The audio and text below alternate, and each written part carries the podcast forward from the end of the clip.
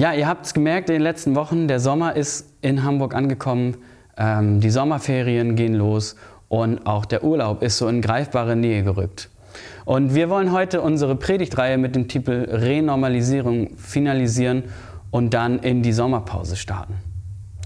Und wir haben uns in dieser Predigtserie mit dem Thema auseinandergesetzt, wie wir als Kirche und als Christinnen und Christen in dieser neuen Normalität ähm, zurechtkommen.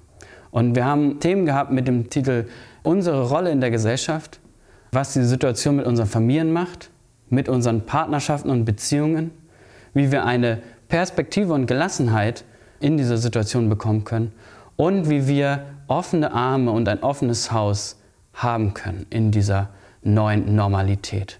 Und falls du die Predigtserien nicht so verfolgt hast oder falls du äh, heute zum ersten Mal einschaltest, dann kannst du die ganzen Gottesdienste auf YouTube nochmal nachschauen. Und heute soll es um das Thema Freundschaft gehen.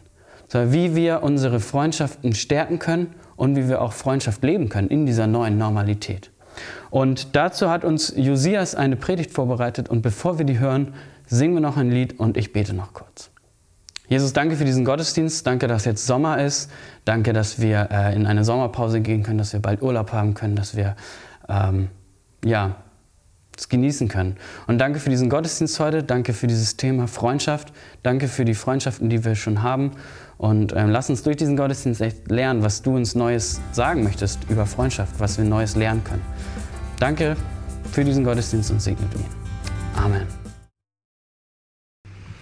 Ich lese den Bibeltext für die heutige Predigt aus dem ersten Buch Samuel, Kapitel 1, die Verse 1 bis 11 und Kapitel 23, die Verse 14 bis 18. Nach dem Gespräch Davids mit Saul schloss Jonathan David in sein Herz. Und Jonathan liebte David wie sein eigenes Leben. Saul behielt David von jenem Tag an bei sich und ließ ihn nicht mehr in das Haus seines Vaters zurückkehren.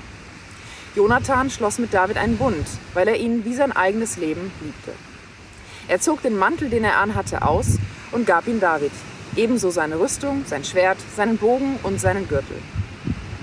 David zog ins Feld und überall, wohin Saul ihn schickte, hatte er Erfolg, sodass Saul ihn an die Spitze seiner Krieger stellte. David war beim ganzen Volk und bei den Dienern Sauls beliebt. Als sie nach Davids Sieg über den Philister heimkehrten, zogen die Frauen aus allen Städten Israels König Saul singend und tanzend mit Handpauken, Freudenrufen und Zimbeln entgegen. Die Frauen spielten und riefen voll Freude, Saul hat tausend erschlagen, David aber zehntausend. Saul wurde darüber sehr zornig. Das Lied missfiel ihm und er sagte, David geben Sie 10.000, mir aber geben Sie nur 1.000. Jetzt fehlt ihm nur noch die Königswürde. Von diesem Tag an war Saul gegen David voll Argwohn.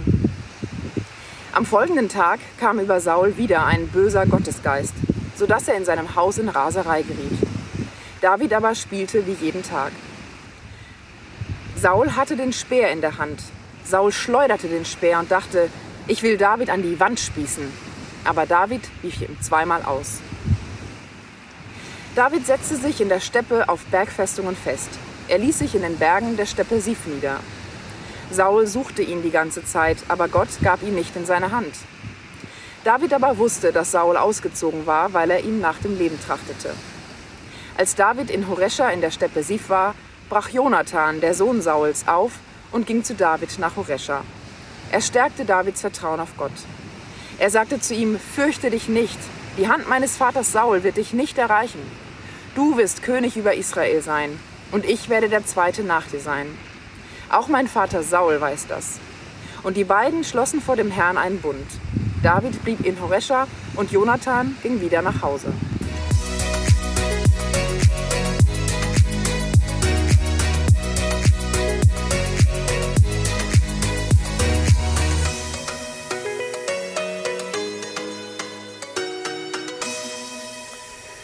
Vor zehn Jahren gründete der 36-jährige Japaner Ichio Ishii ein Startup, ein Unternehmen. Und er nannte es Family Romance. Und ähm, sein Konzept war recht einfach. Gegen Bezahlung bekommst du einen Freund. Ja, egal, äh, wo du dich auffällst oder was dein Bedürfnis ist, ja, ob du einen Statisten bei deiner Hochzeit brauchst oder einen Freund, der mit dir trauert bei einer Trauerfeier oder ob du einfach jemanden brauchst zum Sushi essen. Ähm, Family Romance liefert dir die Person aus dem 800 äh, SchauspielerInnen großem Arsenal. Mittlerweile gibt es eine gesamte Branche in Japan, China, Südkorea, die nennt sich Rent-a-Friend-Business und die äh, betreiben genau solche Unternehmen. Und ich weiß nicht, wie das so auf dich wirkt. Vielleicht ist es ganz schön dystopisch oder skurril, aber ich glaube, dass die Wahrscheinlichkeit gar nicht so gering ist, dass wir auch in unseren europäischen Metropolen ähm, nicht so bald, in nicht so ferner Zukunft solche Unternehmen haben werden.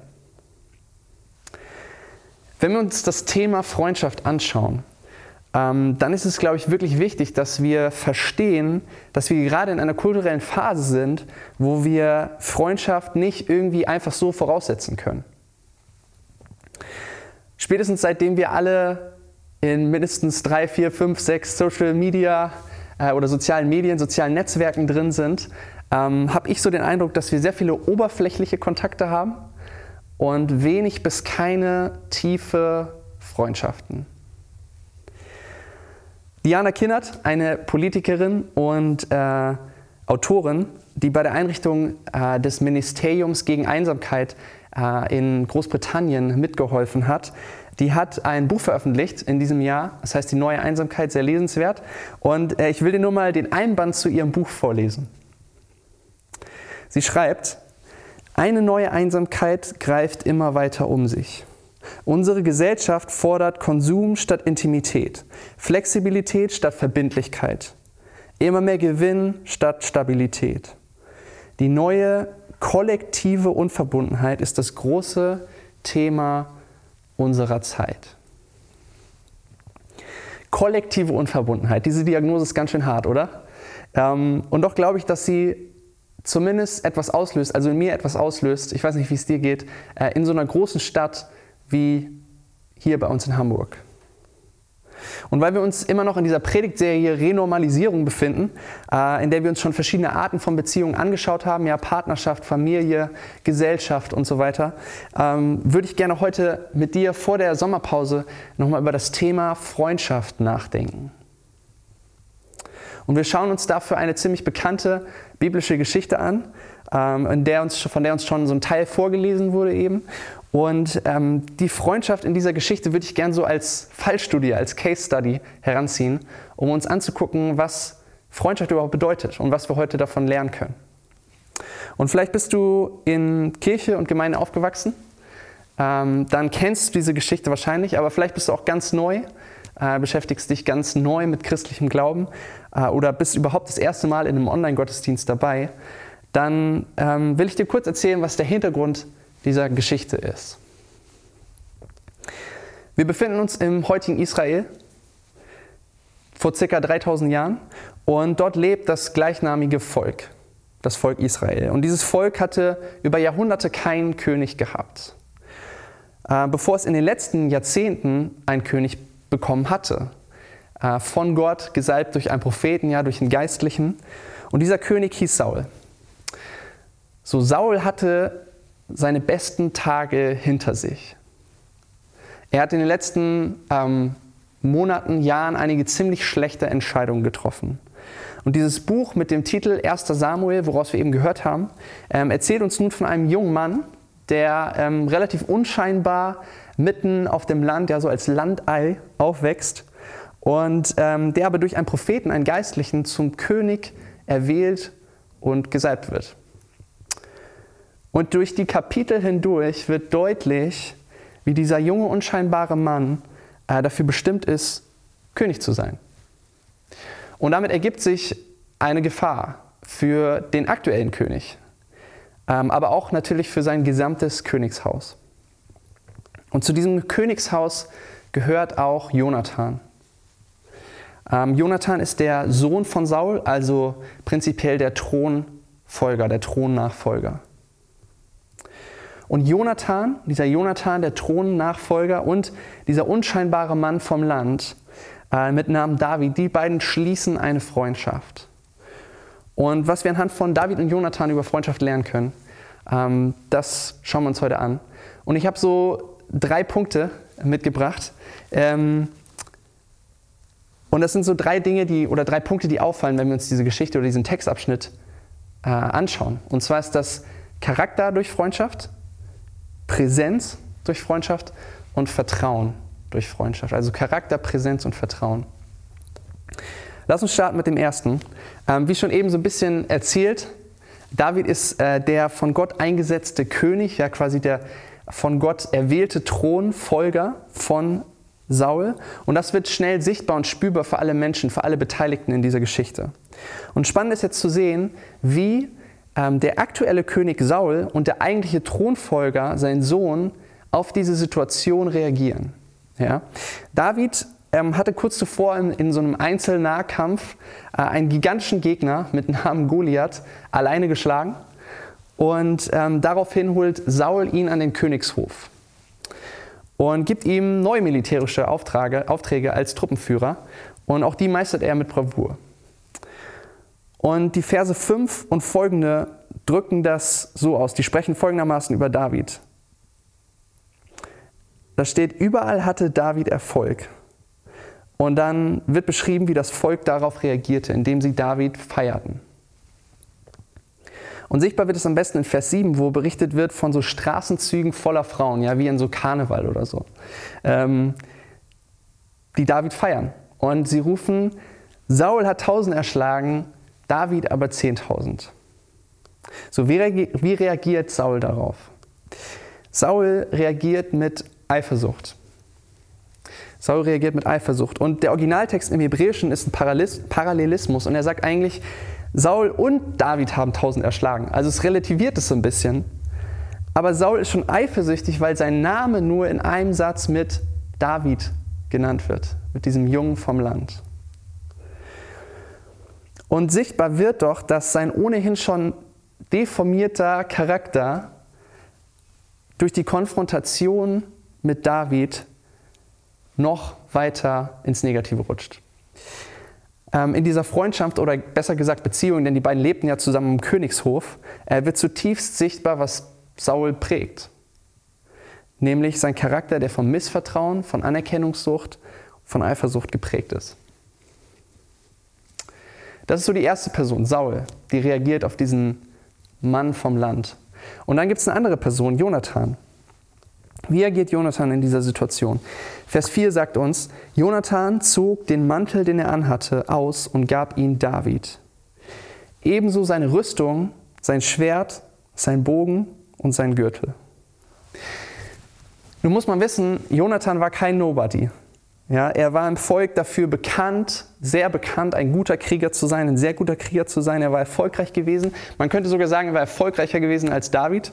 Ähm, er hatte in einem Kampf vor ein paar Jahren alleine ähm, in einem feindlichen Lager mehrere, äh, zehn, mehrere Gruppen von Menschen, von Soldaten äh, umgehauen, geschlagen.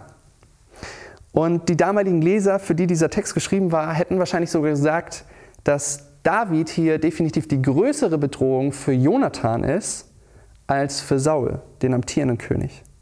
Denn David würde die Zukunft von Jonathan verbauen. Aber wie reagiert Jonathan? Wir haben es eben gelesen, Jonathan zieht seinen Mantel, seine Rüstung aus und übergibt sie David. Was Jonathan hier macht, ist nichts weniger, als dass er mit seiner Freundschaft seine Autorität zur Thronfolge abgibt, weil er die Bestimmung von David, die göttliche Bestimmung von David zum König erkannt hatte. Und er stellt sich damit auch der Realität und dem göttlichen Spiegel, dass er nicht der von Gott bestimmte Thronfolger von Saul ist. Obwohl alles dafür sprechen würde, dass er es verdient hätte, diese Position einzunehmen. Und wenn wir uns mal wirklich in diese Situation hineinversetzen, dann ist das schmerzhaft, oder? Ähm, aber was hat, das, was hat das mit uns zu tun? Ähm, durch deinen Freund oder deine Freundin einen Rückschlag in Kauf zu nehmen. Ich glaube nicht, dass das unser Verständnis von Freundschaft ist heutzutage. Oft glaube ich, ist es eher andersrum. Ja? Ähm, meine Freundschaften pflege ich, damit am etwas Ende, am etwas am Ende bei mir rausspringt. Ja? Ähm, vielleicht die Freundschaft, um das Netzwerk in die Stadt zu erweitern. oder den einflussreichen Menschen kennenzulernen und irgendwie ja, Freundschaft mit ihm zu pflegen oder auf eine Hausparty mit einer interessanten Person, äh, die irgendwie einen interessanten Job hat und ähm, ja, die, die, die, wo was für mich rausspringen könnte, mit der das Gespräch zu suchen und Freundschaft aufzubauen. Aber den eigenen Nachteil in Kauf zu nehmen in einer Freundschaft, mit dem Beginn der Freundschaft, von der Freundin vielleicht gespiegelt zu bekommen, dass man nicht so mit seinen Kindern umgeht, wie man es eigentlich von sich gedacht hatte. Oder vielleicht noch herausfordernder, dass dein Freund oder deine Freundin die Beförderung, die Promotion bekommt äh, auf der Arbeit, die du dir eigentlich erwünscht hattest. Jonathan lässt sich hier darauf ein, dass er am Schmerz wächst, an dieser schmerzhaften Situation für ihn. Jonathan wächst an David. Ja, sein Charakter wird durch diese Freundschaft mit David geformt. Ähm, und Jonathan wächst mehr zu der Person, die Gott in ihm sieht. Ich glaube, Freundschaft ist ein Raum für, für diesen Spiegel, für Feedback, wie wir das bei Jonathan sehen. Einfach dadurch, dass wir uns in Freundschaft so gut kennen. Und es gibt wahrscheinlich wenig Dinge, ähm, die eine größere Chance darstellen, charakterlich zu wachsen, als Feedback in Freundschaft. Und damit meine ich jetzt nicht Feedback äh, zu unserer Arbeit oder zu unserem Projekt oder auf, unseren, auf unserem Instagram-Kanal, sondern ähm, Feedback zu mir als Person, äh, zu dir und mir als Menschen. Meine These ist, wenn wir keine tiefen Freundschaften haben, auch zu, äh, zu Männern und Frauen, gleiches Geschlecht, ähm, werden wir nicht charakterlich wachsen. Und das, wovon wir in der Bibel immer wieder lesen, wo Gott dich und mich, ähm, egal ob du das erste Mal jetzt reinschaust oder schon lange äh, mit Jesus unterwegs bist, äh, hinführen will und verändern will, nämlich zu Männern und Frauen machen will, die voller Liebe sind, die von Freude und im tiefen inneren Frieden geprägt sind, von Zuversicht, ähm, die geduldig sind, die freundlich sind, die von Güte und Sanftmut und Selbstbeherrschung geprägt sind. Es wird ganz, ganz schwierig, wenn wir uns Freundschaften entziehen und nicht auch in Freundschaft investieren und Feedback annehmen. So zu werden, wie Gott uns oder wo Gott uns hinführen möchte. Ich erinnere mich an den Moment in meinem Leben, wo ich ähm, ja, so richtig hartes, aber faires Feedback bekommen habe. Und ähm, das war ein richtiger SCH-Moment. Das war nicht schön. Aber ich bin daran gewachsen und jetzt schaue ich zurück, ja, zwei Jahre.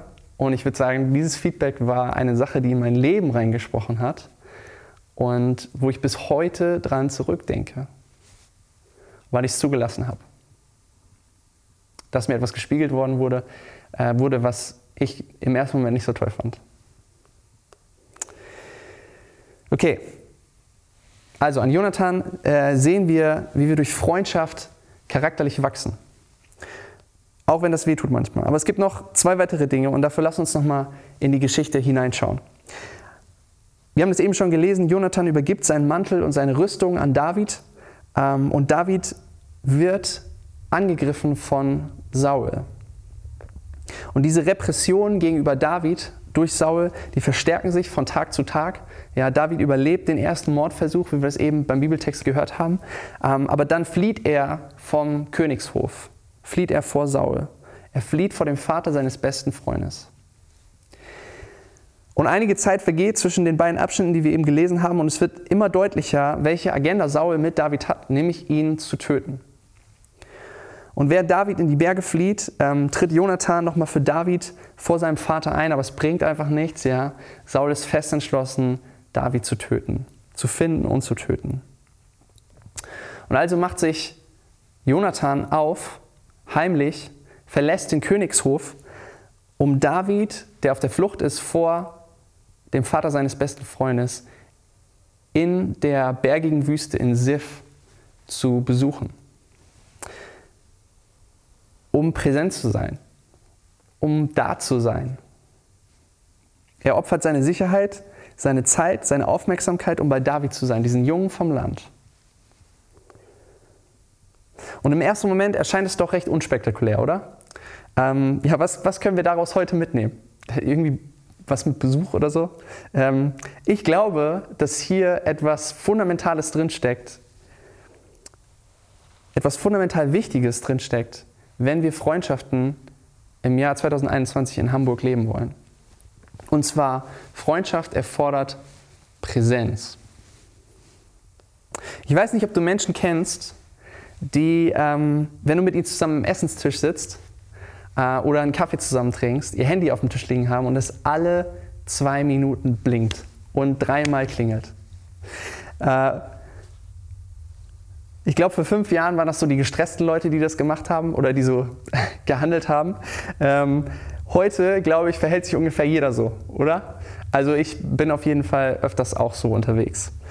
Und meine These ist, Präsenz, das heißt im Moment bei einer Person zu sein, offen und aufmerksam zu sein, Zeit zu haben oder besser sich Zeit zu nehmen, denn wir haben alle keine Zeit heute, ist einer der wichtigsten Ressourcen, die wir in unserer hochdigitalisierten, singularisierten Gesellschaft teilen können und investieren können in Menschen, in unsere Freundinnen und Freunde. Richard Plass und James Cofield, das sind so zwei christliche Psychologen, die ein Buch rausgebracht haben mit dem Namen The Relational Soul. Und äh, die schreiben Folgendes über unsere heutige Zeit. Und ich fand dieses Zitat sehr interessant. Sie schreiben, viele von uns sind heute neurotisch, also krankhaft beschäftigt. Wir leben mit sehr begrenzter Zeit und quasi keinen Räumen zwischen emotionaler Kapazität und emotionalen Grenzen, weil wir zwanghaft getrieben sind. Wir müssen Geld verdienen, Arbeit ableisten, Menschen sehen, Orte besuchen. Wir leben in einer Kultur, die ängstlich wird, wenn es zu still ist. Also leben wir mit laufendem Fernseher oder Radio. Es ist schwer, auf unseren Smartphones keine Breaking News zu lesen oder ein Spiel zu spielen. Wir haben Angst, langsamer zu werden, Angst, unser Herz zu beruhigen, Angst zu schweigen, Angst, allein zu sein. Und wenn wir an den Ort der Einsamkeit gelangen, gibt es wenig Appetit darauf, weil wir uns schuldig fühlen und uns schämen, wenn wir nicht beschäftigt genug sind. Viele von uns sind neurotisch, sind krankhaft beschäftigt. Dieser Satz hat mich gepackt, als ich das gelesen habe. Und ich habe mich versucht daran zu erinnern, wann ich das letzte Mal ein Gespräch geführt habe mit einem Freund, für einen Freund, eine Freundin da gewesen war, wo ich nichts anderes nebenbei gemacht habe. Einfach da war, einfach präsent war, der Person in die Augen geschaut habe, zugehört habe. Wann war das bei dir der Fall? Pflegst du solche Momente mit Freundinnen, mit Freunden? Präsenz durch Freundschaft. Ich glaube, tiefe Freundschaften ermöglichen uns nicht nur, dass wir in unserem Charakter erwachsen, äh, wachsen, sondern auch, dass wir etwas von dieser göttlichen Präsenz, die Jesus hatte, wenn er mit Menschen gesprochen hat, gewinnen und verinnerlichen. Und unseren Freunden am Ende auch etwas von Jesus vorleben und ihnen vorstellen, allein dadurch, dass wir wirklich präsent sind, dass wir wirklich empfänglich sind für das, was sie erzählen. Letzter Gedanke äh, zu dem, was wir in Jonathan sehen, wenn wir uns die Geschichte mit der Freundschaftsbrille ansehen. So. Jonathan ist aufgebrochen zu David, ähm, um Zeit bei ihm zu verbringen, präsent zu sein. Und dann lesen wir weiter und äh, wir lesen, was er macht. Und das ist meine absolute Lieblingsstelle in diesem Text. Vers 16 folgende. Jonathan, der Sohn Sauls, brach auf und ging zu David nach Horesha. Er stärkte Davids Vertrauen auf Gott. Er sagte zu ihm, fürchte dich nicht, die Hand meines Vaters Sauls wird dich nicht erreichen. Du wirst König über Israel sein und ich werde der Zweite nach dir sein. Er stärkte Davids Vertrauen in Gott. Jonathan ist nicht nur präsent und opfert seine Zeit und seine Sicherheit und seine Gesundheit, sondern was er hier tut, ist folgendes. Er spricht Wahrheit in das Leben von David. David wusste vom Plan Gottes. Ja, er wusste, dass er König werden würde. Äh, er hat es viele Jahre zuvor prophezeit bekommen. Aber in all den Verfolgungen und in der Krise, in der er jetzt war, irgendwo abgeschieden in der bergigen Wüste, braucht David, dass diese Wahrheit über ihm neu ausgesprochen wird. Er stärkte seine Hand in Gott. Das steht im Originaltext in Hebräisch. Ähm, durch das, was Jonathan hier über David aussprach, sorgte er dafür, dass David neue Kraft bekam. Für diese Aufgabe, die Gott ihm gegeben hatte, für die Bestimmung, die Gott ihm gegeben hatte. Ich habe einen Freund und wir telefonieren einmal die Woche. Ähm, und dieser Freund spricht genau wie Jonathan damals Wahrheit über mein Leben aus, in mein Leben hinein. Und ich brauche das. Und er braucht es auch. Hast du so einen Freund? Hast du so eine Freundin? Bist du so ein Freund für andere? Wie wäre das, wenn wir in, in, in Freundschaften nicht nur Lebenstipps oder äh, irgendwie ja, Weisheit weitergeben zur Selbstoptimierung, sondern Kraft spenden, Leben spenden? Dadurch, dass wir Wahrheit aussprechen über unseren Freunden. Dietrich Bonhoeffer, ähm, super bekannter Theologe, kennt ihr wahrscheinlich. Ähm, er sagt Folgendes, und viele von euch kennen auch diese Worte wahrscheinlich, aber sie sind zu gut, um sie nicht hier zu nennen. Er sagt, das Wort von der Gnade hat Gott in den Mund von Menschen gegeben, damit es weitergesagt werde unter den Menschen. Wo einer von ihm getroffen ist, da sagt er es dem anderen. Darum braucht der Christ den Christen der ihm Gottes Wort sagt. Er braucht ihn immer wieder, wenn er ungewiss und verzagt wird. Denn aus sich selbst kann er sich nicht helfen. Der Christus im eigenen Herzen ist schwächer als der Christus im Worte des Bruders. Jener ist ungewiss, dieser ist gewiss. Damit ist zugleich das Ziel aller Gemeinschaft deutlich. Sie begegnen sich einander als Bringer der Heilsbotschaft. Der Christus im Herzen des Freundes, der Freundin, ist immer größer als der Christus in mir selbst.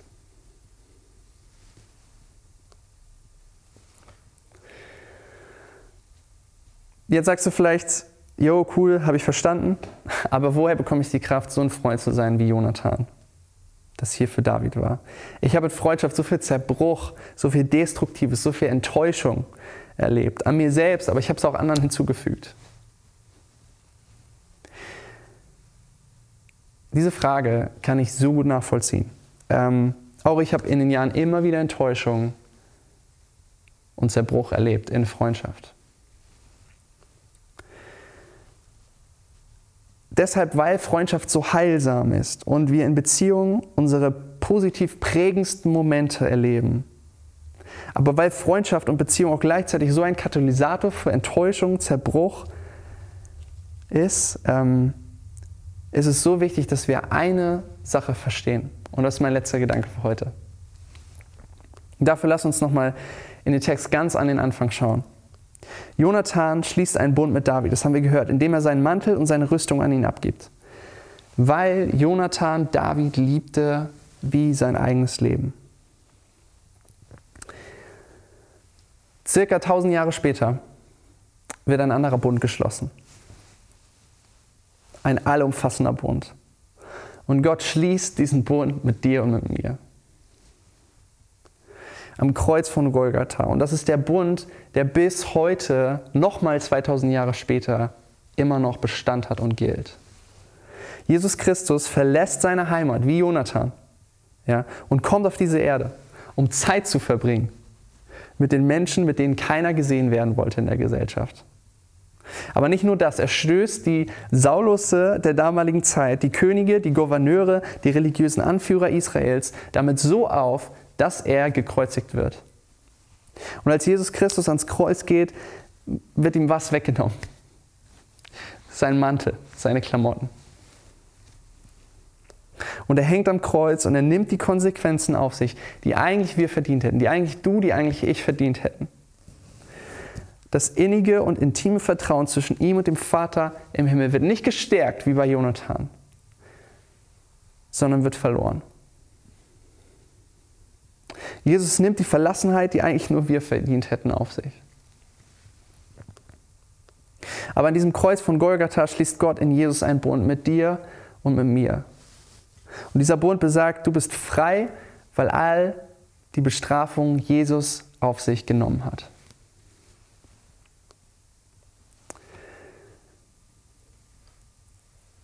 Was war das Motiv von Jesus, als er all das vollbracht hat? Wir lesen das ein paar Verse vor seiner Kreuzigung. Da sagt er folgendes: Niemand hat eine größere Liebe, als dass er sein Leben hingibt für seine Freunde. In Jesus hast du diesen Freundschaftsbund mit Gott, der dir sicher ist. Jesus hat diesen Bund, diesen Vertrag schon unterschrieben. Der ist rechtsgültig. Wenn wir das ein Stück mehr verstehen, dann verändert das unsere Freundschaften